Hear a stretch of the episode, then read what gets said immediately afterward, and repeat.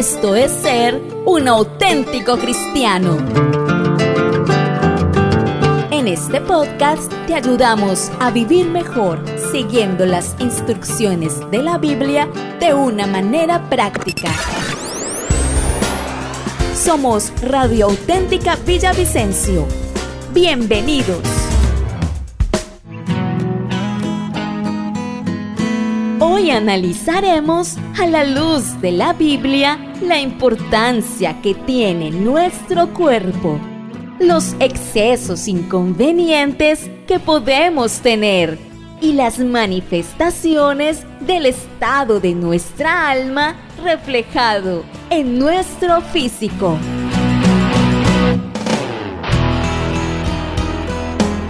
Le damos la bienvenida a nuestro equipo en estos temas de sanidad interior. Ellas son la psicóloga y consejera Yurli Viviana Flores y Mónica Cortés. vamos a hablar acerca de un tema bien especial, importante para todos, porque sabemos lo importante que es el cuerpo, el vehículo en el que estamos aquí en esta tierra durante el tiempo que el Señor quiere. El templo del Espíritu, Mónica. El templo del Espíritu Santo. Bueno, podemos decir muchas cosas del cuerpo y la verdad el cuerpo es muy importante. Mm, hay que tener un equilibrio, hay que entender conforme a la palabra de Dios cómo debemos cuidar ese cuerpo. Porque, pues, por ejemplo, eh, Yurli, creencias como de la nueva era, dicen que el cuerpo es malo, que ya no tiene ninguna solución, que lo único es que ya pues venga la muerte para poder solucionar todo lo pecaminoso y terrible que es el cuerpo. Entonces, eh, otras dicen que no, que el cuerpo se puede desechar, que se puede hacer lo que quiera con él, que no importa, eso no afecta al alma ni afecta a tu espíritu lo que hagas con el cuerpo. Otros, pues, por el contrario, le dan tanta importancia al cuerpo, ¿sí? Que pues ese es su, digámoslo así, como su eje y su foco de, de, todo lo que ellos hacen, la vida gira alrededor del cuerpo y si el cuerpo está mal, si no tienen algo que les gusta en el cuerpo, pues toda su vida está mal, emocionalmente se desestabilizan y, y pues sí, en pocas palabras el cuerpo es su todo.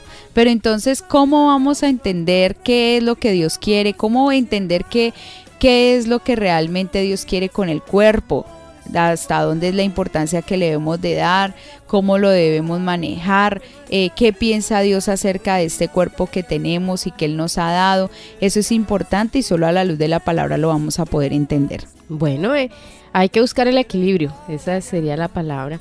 Y algo bien, bien especial, pues nuestro punto de partida con todos estos programas que, que hemos hecho eh, ha sido el libro de Eclesiastés, donde pues estamos haciendo un análisis de todo lo que nuestros sentidos pueden llegar a influenciar nuestra vida y a llevar a determinaciones, bueno, que están por fuera del contexto de Dios, o cómo yo puedo negarme a, lo que pida mis ojos, a lo que pida mi, mi alma, siguiendo la dirección del Espíritu. Entonces, Mónica, aquí en Eclesiastés, que es nuestro punto de partida, versículo, capítulo 2, versículo 10, dice, no negué a mis ojos ninguna cosa que deseara, ni aparté mi corazón de placer alguno, porque mi corazón gozó de todo mi trabajo, y esa fue mi parte en toda mi faena.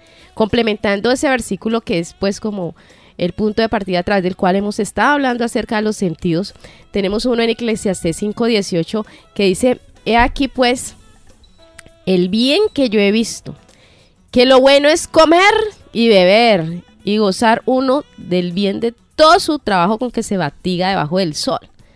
Todos los días de su vida que Dios le ha dado, porque esta es su parte. a mí me maravilla mucho leer estos libros de Eclesiastés, de Proverbios, porque uno ve allí cómo Dios le permite a Salomón, Mónica, le permite como sentarse a analizar el comportamiento humano. Y él ahí empieza a describir todo lo que él observa, todo lo que él analiza dice allí que, o sea, esa, esa, es la sabiduría, mirar, mirar cómo se comporta y él empieza a través de, de, todos estos escritos a describir el comportamiento humano y hace conexiones, ¿no? Entre una cosa y otra, habla entre el, entre el que es sabio y entre el que es necio. Bueno, empieza a hacer cosas bien interesantes que pues si nosotros pudiéramos de verdad sentarnos y conectarnos con toda esa enseñanza, vamos a descubrir cosas importantes, qué es lo correcto, qué es lo incorrecto y hacer determinantes en, en, vivir para agradar a Dios, en hacerlo agradable delante de tus ojos. Y bueno, ahondando un poquito en este tema de lo que es el vínculo, la relación hombre-alimento, Relación hombre-comida. Fracales. Bueno, ese es un deleite, ¿verdad? Nos gusta mucho. Pero no hombre porque digamos solo los varones, no, hombre en general, no hombre y mujer. Estoy hablando ser humano. Y eh, haciendo esa relación, pues vamos a, descubrir también el análisis de muchas cosas. Mónica lo decía ahorita y ella lo describía, tal y cual como, como lo hace allí el predicador en Eclesiastés y habla, hay quienes no tiene ningún cuidado ese cuerpo, le importa muy poco. Yo qué día eh, tenía la oportunidad, Mónica, de ver un, programa y veía todas esas escenas de riesgo y, o sea, se inventan unas cosas tan terribles para experimentar placer, para darse gusto y son cosas que ponen en riesgo la vida de esas personas y a ellos no les importa y se meten unos golpazos o se hieren, eso se descalabran. ¿Qué será que no les pasa? Y ellos ese es su disfrute, ese es su gozo. Hay quienes, yo tenía la oportunidad de hablarle en algún programa que, o sea, eso darle rienda suelta, que todo lo que lo atraviesen se lo coman, no importando pues conservar una medida, bueno, el sentirse satisfecho y no que eso es hasta sentirse completamente llenos hasta vomitar. Mm, hay quienes dicen sencillamente, yo le he invertido tanto a este cuerpo que yo no, yo no voy a agotar todo lo que le, le, he invertido comiendo aquí y allá, ¿no? Cuando hablamos de hacer una dieta sana, cuando hablamos de buscar un beneficio para ese cuerpo, no, todo lo que yo le he invertido a este cuerpo para venir a, sí, en, en, un momento a, a, dejar perder toda esa inversión. Hmm, Entonces, yo le escuchaba, escuchaba a personas que hablan de esa manera, pero eso es insensatez, eso es una manera necia de proceder y no, pues yo pienso que tiene que ver con la limitación que tienen de reconocer que hay un problema en ellos. Mm. Y la otra parte, la parte que se dedica al ejercicio, tenía la oportunidad en estos días de, de compartir a alguien que, que hace videos cómo, cómo las personas, o sea, usted mira hoy a través de la web, Mónica, eh, esos programas eh, o, pequeños videos donde las personas están allí promocionando el, el, ejercicio al tener una vida en el gimnasio, el consumir determinados, eh, eso se llama como aditamentos, como cosas que le van a ayudar a tener sus músculos firmes, como todas esas cosas que uno ve, dice, definitivamente la gente, pues la verdad que no, no ha mm, subordinado sus apetitos, no ha subordinado sus deseos a Dios y a lo que Dios está ha establecido en su palabra. Nada más miremos el ejemplo del pueblo de Israel, Mónica, cuando vamos por allá en números 11. Mientras estuvieron en el desierto, Dios se encargó de darles el alimento. Mientras estuvieron en el desierto, o sea, Dios no los desamparó y él supo darle la medida del maná diario. Pero llegó un momento en que el, pueblo como que aburrió y dijo, no, ya, ya no quiero más, no hay sino, no hay sino este maná. Dios les estaba suministrando el alimento y sabía que era lo más conveniente y benéfico en ese momento para sus vidas. Porque claro, Julie, imagínate que venían de toda una cantidad de años de comer de carne, con, con ajo y todo eso que ellos hablaban que comían. Cebolla, puerros, entonces ellos, de ellos, ¿no? ellos tenían el hígado muy cargado. Obviamente, usted sabe que la carne roja, Jurly, trae unas toxinas fuertes al cuerpo y el Señor tan hermoso los cuida y les empieza a dar un alimento liviano, suave para desintoxicar ese cuerpo de todo eso y limpiarlo y como alivianarlo de toda esa comida tan fuerte para que no se fueran a enfermar. Y esa, esa limitación de, del ser humano yo les voy a leer algo que está allí en números porque es que es nuevamente que nosotros concibamos que más allá de cualquier cosa es nuestra alma que reclama y pide cosas, nuestra alma que nosotros de verdad necesitamos ponerla allí delante de Dios y que se subordine a todo lo que Dios dice. Dice en Números capítulo 11, si usted tiene allí su, su Biblia en Números capítulo 11, Mire el reclamo que tenía Israel y se lo decía a, Moisés. Nos acordamos del pescado que comíamos en Egipto de balde. O sea, eso era sin medida, ¿no? De los pepinos, los melones, los puerros, las cebollas y los ajos. Y miren, aquí es donde quiero hacer el énfasis. Y ahora nuestra alma se seca, pues nada sino este maná ven nuestros ojos. Hola. Hmm, qué tremendo reclamo el de esa gente, ¿no? Y era el alma allí, el alma que es, lo conectaba con su pasado, en todos sus deleites pasados, y no podía concebir el beneficio que tenía semana sobre su vida, no podía concebir que Dios estaba procurando que ellos vivieran como un proceso de desintoxicación de su cuerpo, de limpieza. De limpieza, no podían concebirlo y empezaron a reclamar y danos carne y danos carne, dice el versículo 18 que bueno, el Señor pues ya dijo, ¿qué más puedo hacer? Ya, estos están intensos allí y, dice allí que el Señor llamó a Moisés y le dice lo siguiente en el versículo 18, pero al pueblo dirás, santificaos para mañana y comeréis carne porque habéis llorado en oídos de Jehová diciendo, ¿quién nos diera a comer carne? ¿Quién nos diera a comer carne? Ciertamente mejor nos iba en Egipto. Jehová pues os dará carne y comeréis. No comeréis un día, ni dos días, ni cinco, ni diez, ni veinte, sino hasta un mes entero, hasta que os salga por las narices y la aborrezcáis por cuanto menospreciaste a Jehová que está en medio de vosotros y llorasteis de él diciendo, ¿para qué salimos acá de Egipto? Hmm. ¿Mm? Tremenda situación en la que se encontró en ese momento el pueblo de Israel.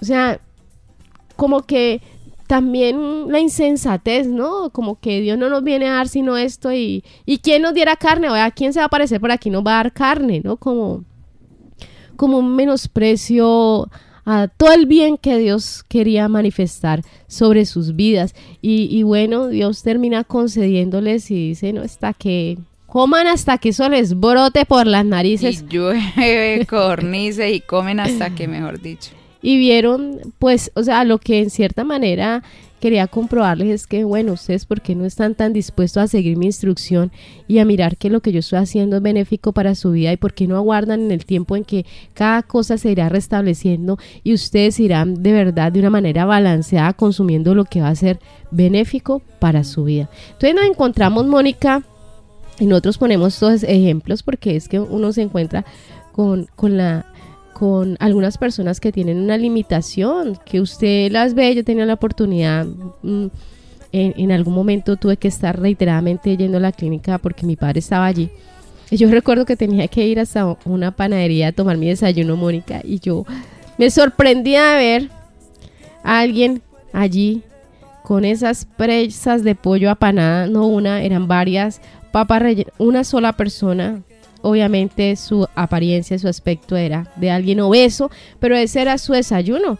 Eran frituras, eran frituras, cosas que pues no traen ningún beneficio, pero ese era el hábito alimenticio. alimenticio de esta persona y yo me asombraba, ¿no? Porque pues yo tengo otra manera muy particular de alimentarme, ¿no? Pero es que Yurli, cuando algo se vuelve costumbre en alguien, es muy difícil que la persona se como que abandone eso y diga, no, yo renuncio a esto. No, es que así me criaron, es que así me acostumbraron, es que mi mamá me dio así, es que a mí, entonces eso se arraiga tanto que la persona dice, no, yo no soy capaz de cambiar mis hábitos. Yo ya me acostumbré a comer así y no puedo.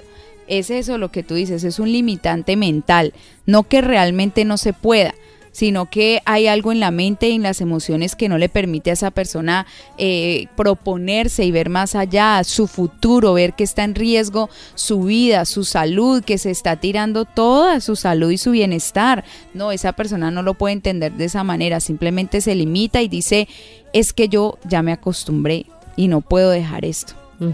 Y no miden consecuencias, ¿no, Mónica? Porque en Discovery podemos ver esos programas de que se hacen con las personas obesas que entran en todo un plan de entrenamiento, un plan de alimentación y uno ve todo lo que sufren estas personas. Pues, o sea, lo que lo que sufren viviendo este proceso, pero lo que sufren también en su vida cotidiana porque pues de pronto desean eh, de un almacén algún tipo de vestimenta, por decirlo así, nunca encuentran su talla, nunca encuentran que lo que les gusta pues les quede bien de acuerdo a su forma.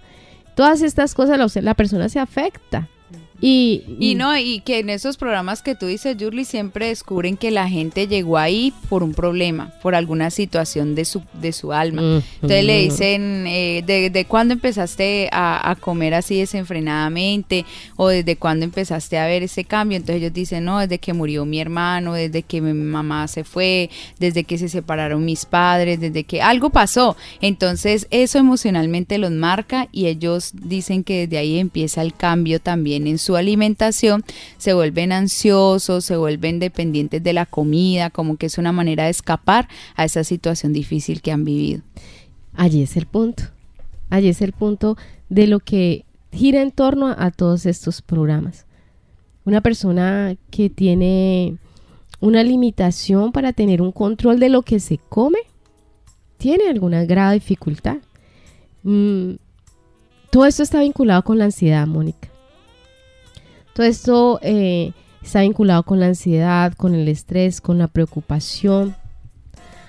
Y es, importante que nosotros tratemos ese aspecto de, la vida, a las mujeres que son amas de casa, que pues están allí en un buen porcentaje de tiempo en casa, que tienen que cumplir con, con sus actividades rutinarias del hogar y que en eso tienen que hacer la alimentación y todo eso y uno, y uno se encuentra con esta frase muy típica muchas veces de, parte de estas personas que uno que evidencian, o sea, que usted las mira y ellas evidencian físicamente que tienen sobrepeso y que pues obviamente si uno ve ese sobrepeso es porque están teniendo algún grado de dificultad con respecto a su alimentación. Y, muchas de ellas se pueden argumentar a ti que, no, que ellos no comen en exceso. Pero mire y analice usted en el momento que está, cuánto tiempo se la pasa en la cocina, cuánto tiempo pues preparando alimentos, cuánto tiempo abre, cierra nevera, mira lo que tiene, pica aquí, pica allá y puede ser que usted a la hora del almuerzo se siente a tomar la ración normal y natural que el resto, por decirlo así pero el resto del tiempo su ansiedad la ha llevado a estar consumiendo cosas. Y va y si esa nevera está bien dotada, tiene su buena provisión. Y hay algo bien importante que debemos reconocer, los estudios científicos dicen Mónica que eh, en los estados de ansiedad el sistema digestivo no tiene un buen funcionamiento, que el metabolismo se hace lento entonces, digamos que hay ahí otra situación que está allí llevando a las personas a que de pronto digan yo no consumo en excesos, pero no consideran que su metabolismo a causa de los niveles de ansiedad que manejan él está lento y que lo que consuman pues también tenga ese indicador, que no sea un alimento que se consuma eh, fácilmente, que se digiera fácilmente. Entonces, eso lo que está aportando es más calorías al cuerpo y lo que está llevando es a que se desate pues una obesidad. Claro que sí, entonces podemos ver allí y analizar cómo el cuidado de nuestro cuerpo sí va ligado con el alma, sí va ligado con lo que nosotros experimentamos en nuestra vida, con las cosas que estamos de pronto afrontando, viviendo y tenemos que ponerle mucho cuidado porque lo decíamos ahora al principio, el cuerpo es el templo del Espíritu Santo y nos corresponde cuidarlo porque la palabra del Señor dice que este cuerpo no es nuestro, es de Dios, le pertenece al Señor y juega un papel muy importante dentro de la salvación, porque cuando el Señor habla de que todo nuestro ser sea santificado, todo nuestro ser comprende el cuerpo. O sea, allí va incluido el cuerpo, no lo hace a un lado, no dice eh, se ha santificado alma y espíritu, no, se ha santificado cuerpo, alma y espíritu y que sean guardados irreprensibles hasta la venida de Cristo Jesús. Ahí está el cuerpo como parte esencial también de la santificación. Dios quiere santificar mi cuerpo, yo no lo puedo eh, excluir de eso. Y muchas veces creemos como cristianos que como hay un solo versículo que nos aferramos de eso, Yuli, que dice, comeréis hasta saciaros. Entonces nos pegamos de ese solo versículo y hacemos a un lado el resto de versículos que nos dice, cuidado con tener un de verdad, pues como ese equilibrio y, y conservarnos como en esa, en esa sobriedad aún en la manera de comer, no, hacemos a un lado el resto de cosas y nos pegamos de allí para eh, decir hay que aplicar la palabra, comeré hasta saciarme, entonces hay que comer y comer y darle rienda suelta a la boca y, y a lo que me pida esta alma y a lo que me pida el estómago, entonces no, miremos que el cuerpo hace parte esencial también de ese propósito de salvación de Dios y de santificación. Allí va mi cuerpo incluido y tengo que saber cuidarlo y saber identificar qué lo está afectando, qué es de lo que estamos hablando, Julie. ¿De dónde viene la afectación a que haga que mi cuerpo esté mal, es mi el salud? punto de equilibrio, Mónica.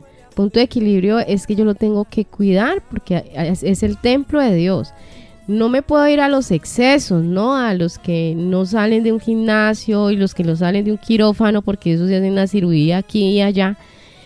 Ese, ese no es el punto. El punto es que yo de verdad nutra este cuerpo y lo provea de todo aquello que va a ser de beneficio para su vida. Por eso yo tengo que buscar tener una alimentación sana, tengo que buscar saber guardar eh, eh, los diferentes tiempos en que yo debo suministrar a la hora del desayuno, a la hora del almuerzo, de la comida y lo más importante, saber tener conciencia de la medida, de la medida que yo debo tomar, que es lo que requiere este cuerpo.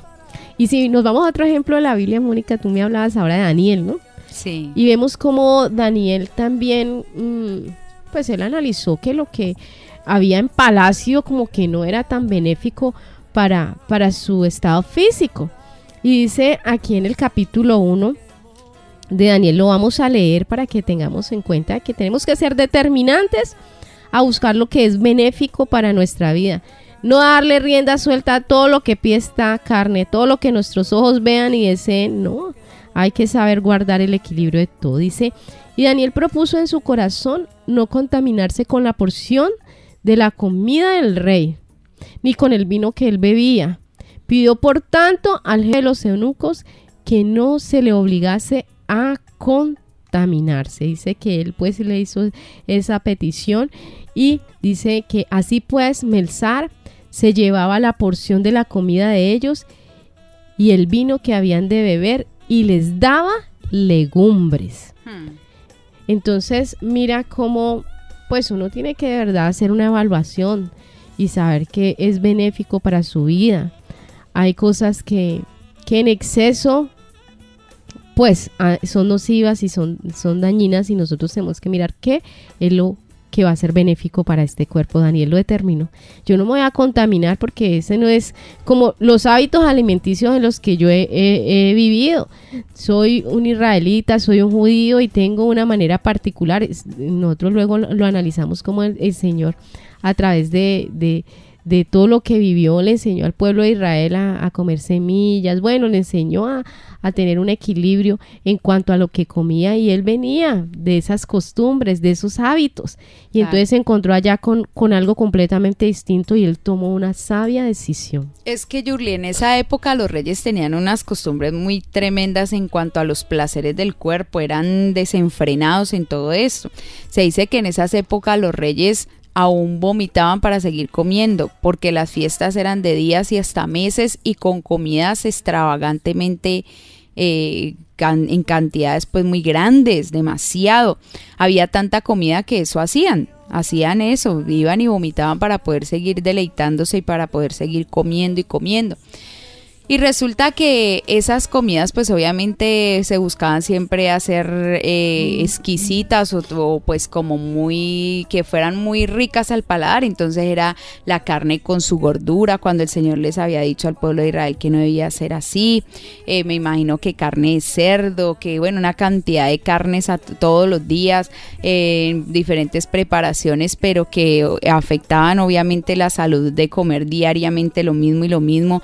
Y eso vieron ellos y dijeron, no, nosotros no podemos ser insensatos. Si comemos de todo esto todos los días, nuestro cuerpo se va a ver afectado, nuestra salud y obviamente nuestro rendimiento y nosotros queremos servirle a Dios, ser útiles a Dios y estos reyes terminan es enfermos en una cama, ellos solo piensan en el deleite del cuerpo y al final mueren prontamente y ellos visionaban era, eran, era servirle a Dios todos los días de su vida hasta lo que más el Señor quisiera usarlos. Eso, excelente porque de verdad que nosotros tenemos que mirar eso.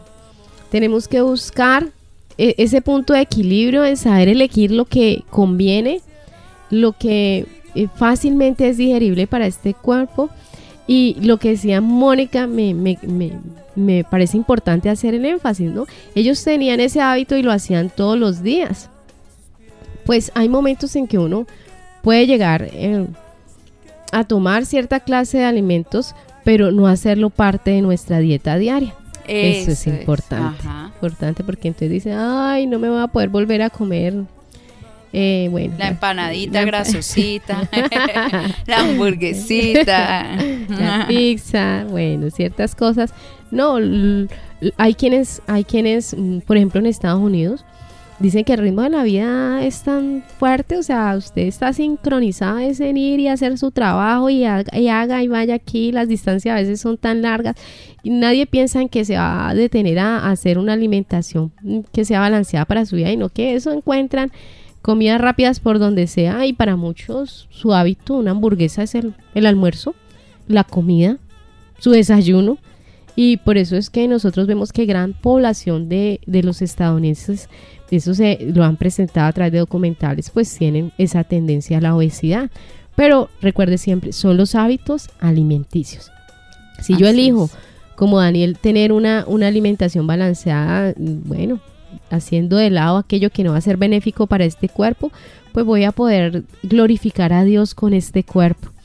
Eh, algo que, que, porque esta conferencia Mónica nos la compartía el sábado pasado que teníamos un retiro, algo que, nosotros tenemos que tener en cuenta y es que pues nuestra vida tiene un propósito, Mónica, y es que estamos en esta tierra para poner nuestra vida al servicio de Dios y de las personas. Por tanto, necesitamos que este cuerpo pues esté en un buen, un excelente, diría yo, funcionamiento. Porque cuántas cosas se dejarían de hacer por, porque viene una predisposición física, porque venga algún diagnóstico, porque venga alguna sintomatología y, y se dejan de hacer las cosas que son para Dios porque no hemos tenido los cuidados necesarios con este cuerpo. Mira lo que dice eh, Romanos 12.1 que nos confronta acerca de la importancia del cuerpo. Dice, así que, hermanos, os exhorto por la misericordia de Dios a que presentéis vuestros cuerpos como sacrificio vivo, santo, agradable a Dios, que es vuestro servicio de adoración espiritual. ¿Cómo debemos presentar nosotros este cuerpo cada día, Yurli? Dice que debe ser agradable a Dios, que debe ser un cuerpo santo, un cuerpo que glorifique al Señor en todo momento, aún en nuestros hábitos alimenticios, claro que sí, porque hace parte de, de todo lo que tiene que ver con el cuerpo. ¿Cómo se sustenta el cuerpo si no es por lo que comemos, Yurli? Es por eso. Y, y veíamos en esta conferencia que tú dices, Yurli, aún lo importante que es el ayuno. A veces se nos decía que el ayuno, por el contrario, eh, iba a dañar nuestro cuerpo, que era aguantar hambre, entonces eh, obviamente pues las personas que no conocen de Dios eh, dicen eso, entonces a los jóvenes, el papá o la mamá inconversa empieza a decirle, no, mi usted se va a desnutrir, mire, se va a morir de estar haciendo ayuno, esa aguantadera de hambre me lo va a acabar. Y resulta que eso no es cierto. Aún médicamente está comprobado que el ayuno es saludable. Es saludable porque oxigena el cerebro, porque dice que previene el Alzheimer, bueno, esas desintoxica el, también el sistema digestivo. También y ayuda a las neuronas, a, la memoria, una cantidad de cosas que veíamos en un estudio que, que hizo un neurólogo, Yurli, vimos todo esto. Entonces yo decía, si eso es naturalmente que se le recomienda a una persona que tenga días de ayuno entre semana, dice que al menos unos dos días. ¿Cómo será entonces nosotros que no hacemos una aguantadera de hambre? Porque el que no tiene a Cristo y es inconverso, pues va a aguantar hambre, literal pero el que es cristiano lo que hace es estar sustentado por Dios, no aguantamos hambre, sino que es el sustento de Dios en nuestro cuerpo y, por ahí mismo nuestra salud se está viendo beneficiada y nuestra vida espiritual aún más. Entonces miremos la bendición que, que cuando Dios nos manda a hacer algo no es para nuestro mal, como lo que estamos viendo con el pueblo de Israel, Yurli, lo que Dios les mandaba una y otra vez al pueblo era para su bienestar, para su beneficio, las prohibiciones que hay en Levítico y en todos esos libros de la ley donde el Señor les decía qué animales debían comer y qué animales no que la sangre no se debe comer. Desde un principio en la palabra está establecido que la sangre no debían comerlo desde el Antiguo Testamento y eso está vigente hasta hoy, que la sangre no se come. ¿Y por qué no se come, Yurli? Porque no califica como alimento. Y mira que eso es algo que uno no entiende, o sea, dice, ay, pero tan rico que la rellena, ay, pero tan, pero miren que si vemos en eh, médicamente también, si usted de pronto busca por internet la cantidad de cosas que hay en la sangre, o sea, no solamente que en la sangre está la vida, sí, porque la palabra lo dice, pero usted vaya a mirar médicamente en la sangre están todos los virus, todas las toxinas, todo lo que el cuerpo recoge, tanto bueno como malo, queda ahí en la sangre. Entonces, tras de que eso trae una información elevada de que puede contaminar la salud de alguien y le puede llevar a enfermarse, eh, es también mirar que no es un alimento, si vamos a mirar también en los estudios que se ven en la, en la parte pues de los médicos que estudian todo esto, la sangre no hace parte del alimento, o sea, no es algo que a mí me aproveche, me alimente, que esté dentro de la cadena alimenticia. ¿Cuántos han visto eso en la cadena alimenticia? Que usted diga, o que diga allí en la, pirámide de alimentación, aquí están los cereales, aquí está eh, de pronto las carnes, la leche, los lácteos, ¿y a dónde encuentra usted la sangre? No, porque no es un alimento, no es algo que haga parte de, la alimentación de mi cuerpo que yo deba dárselo, no es un alimento. Y por eso el Señor lo prohíbe y dice no la coman, porque es que no hace parte ni les va a aprovechar ni es de bendición. Entonces miremos cómo el Señor es siempre buscando el beneficio de nosotros. Estemos entonces pues atentos de qué es lo que está demandando este cuerpo y cuánto de verdad nosotros le estamos dando gusto y hasta, hasta dónde le estamos poniendo el límite, porque es necesario que entendamos eso. Recuerde una vez más, hay una conexión entre cuerpo y alma. Y bueno, si hay una inestabilidad en el uno, pues se va a afectar el otro. Entonces, hay quienes, eh, Mónica, lo relacionamos ahorita. Eh, comen en exceso, comen alimentos que no son fáciles de digerir y que bueno, eh, hacen allí que su que el metabolismo se retarde y por eso pues vemos eh, como resultado la obesidad. Hay quienes bueno, en su estado de ansiedad han tenido que vivir situaciones difíciles. Mujeres, por ejemplo, que han vivido el abuso sexual y que ellas, o sea, no identifican, pero eh, llegan una, una fase, una etapa en su vida donde el alimento es lo que viene como a, a, a, calmar esa ansiedad e ignoran que están haciendo que su cuerpo, bueno, vaya alcanzando unos, unas tallas porque precisamente en cierta manera en su interior están como queriendo evitar eh, llegar a, a, ser como agradables, deseables, Mm, llegar a tener un vínculo, una relación íntima, bueno, tantas cosas precisamente porque eh, esa situación expresa lo que es vivir el abuso, las lleva como a querer negarse de, de estas situaciones, de estos placeres y entonces determinan comer sin medida y hacerse poco eh, agradables a la vista de muchos. Entonces es importante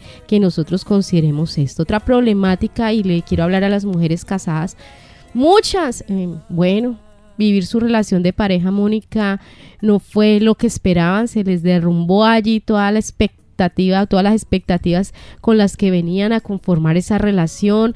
Muchas, bueno, su pareja termina diciéndoles, no, pues usted, yo no sé a mí qué me pasó, yo siempre me soñé casarme con una mujer rubia, de ojos claros, bien parecida, bueno, y bueno, usted que negrita no estaba dentro del patrón que yo manejaba.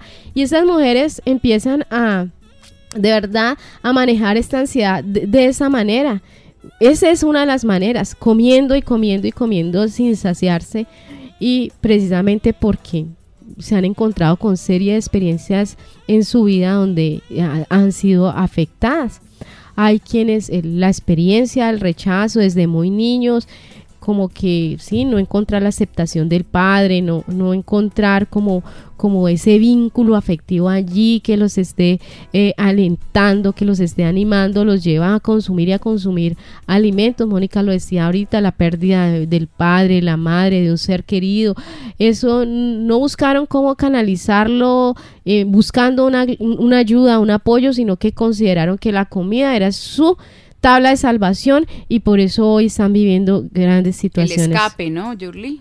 A esa situación. Eh, situaciones bien difíciles al respecto. Entonces tú analiza, hay un vínculo frente a esa manera desmedida o a esa falta de conciencia de tomar lo que es benéfico para ti, empieza a buscar la razón y busca ayuda, porque pues de verdad que Mm, es una situación bien difícil. Yo vi eso, Mónica, yo, yo eh, a, a, la de 19 años tenía un sobrepeso, bueno, conozcan un poquito de mí, mi estatura es 1,47 y imagínense uno con esa estatura y mm, con un peso de 58 60 kilos, Imagínense, pues bueno, y, negrita, pues parecía una lentejita redondita y, negrita. Y, verdad que, llegó un momento de mi vida en que, bueno, no era creyente, quiero decirles que no era creyente, pero yo empecé a tomar conciencia de buscar una, una mejor manera de alimentar.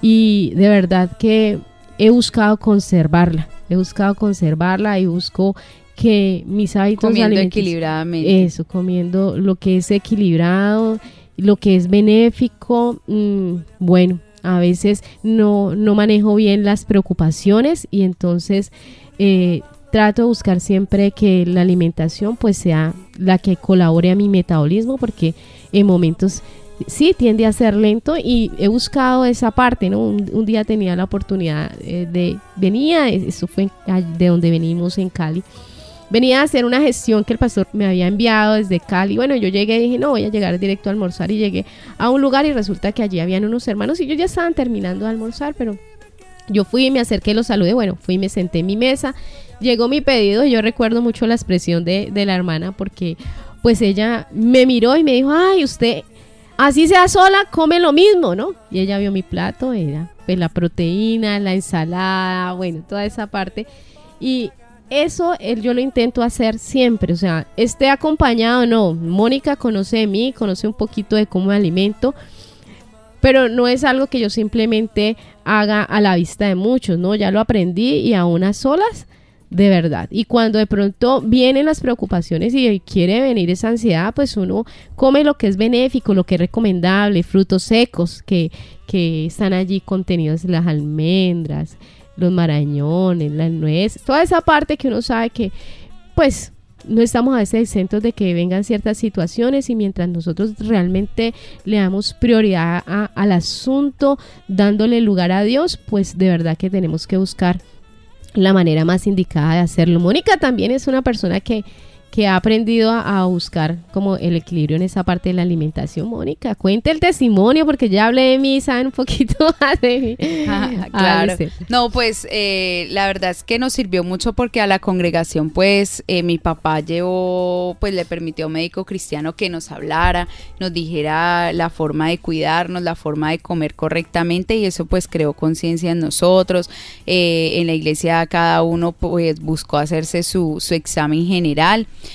lo hicimos y mirar cómo, como cuáles son las, las cosas que hay que cuidar, Julie, porque es que el examen médico es necesario también, estarnos chequeando cada año, bueno, cada, o puede ser una persona muy saludable, pero es necesario que se haga el chequeo médico. Y entonces ahí usted le dicen, mire, usted pilas que tiene tendencia de pronto a un hígado graso, que fue lo que a mí me dijeron, eh, tenga cuidado con la circulación, tenga cuidado con, bueno, ahí le van diciendo usted, no es que usted se va a enfermar o que es que usted tenga una fe contraria, empiece a decir, ah, yo me voy a enfermar de eso, no, le están diciendo, mire, tenga cuidado porque hay tendencia a esto y a eso, entonces cuídese de la grasa, cuídese de las salsas, de las cosas irritables porque su hígado tiene un poquito de tendencia a eso, entonces cuídelo, límpielo, tómese, eh, por ejemplo, hay hierbas naturales, Julie, que uno puede tomar y eso lo ayuda a limpiar el hígado, eh, tome bastante agua, eh, no tome, no coma tanta grasa, solamente grasa de pronto una o dos veces a la semana y así, o sea, él me dijo la manera en que no, no haga frituras sino tantas veces en la semana, no, entonces yo ya ah, fui entendiendo, a su alimentación de pronto agregue más verduras o agregue más el brócoli, esto, ah, bueno, listo, eso yo no lo uso mucho, lo voy a usar, use los crudos, hágalo de tal manera, entonces uno aprende y hasta aprende a cocinarlos porque a veces ni sabe y eso a uno le sabe feo. Entonces, con una vez que uno tuvo una mala experiencia de comérselos de tal forma, entonces uno dice, a mí no me gusta, pero y si uno aprende a cocinarlos bien, le va a gustar y va a saber rico. Entonces, uno tiene que aprender también a alimentarse y a cocinar para que esos alimentos sean mucho más deleitosos comerlos. Mónica, una de las cosas que yo eh, aprendí fue a tener la conciencia de que más allá de que me supiera muy bueno, muy rico, era que era benéfico para mí. Entonces, en ese nivel de conciencia, no es que esto sea lo más, bueno, tiene el sabor más destacado y que me guste, no, pero sé que es de beneficio, entonces lo como. Y uno toma una decisión, Jurly, o sea, sí, que no me gusta, pero yo tomo la decisión de comérmelo y que me guste. Voy a hacer que me guste, voy a buscarle el lado, voy a buscarle la preparación rica a esto y me lo como. Hay gente que dice, ay, no me gusta el pescado, pero si buscas una preparación bien rica, te puede gustar. O sea, es que no, no me puedo encerrar, Julia, a decir es que no me gusta y no me gusta.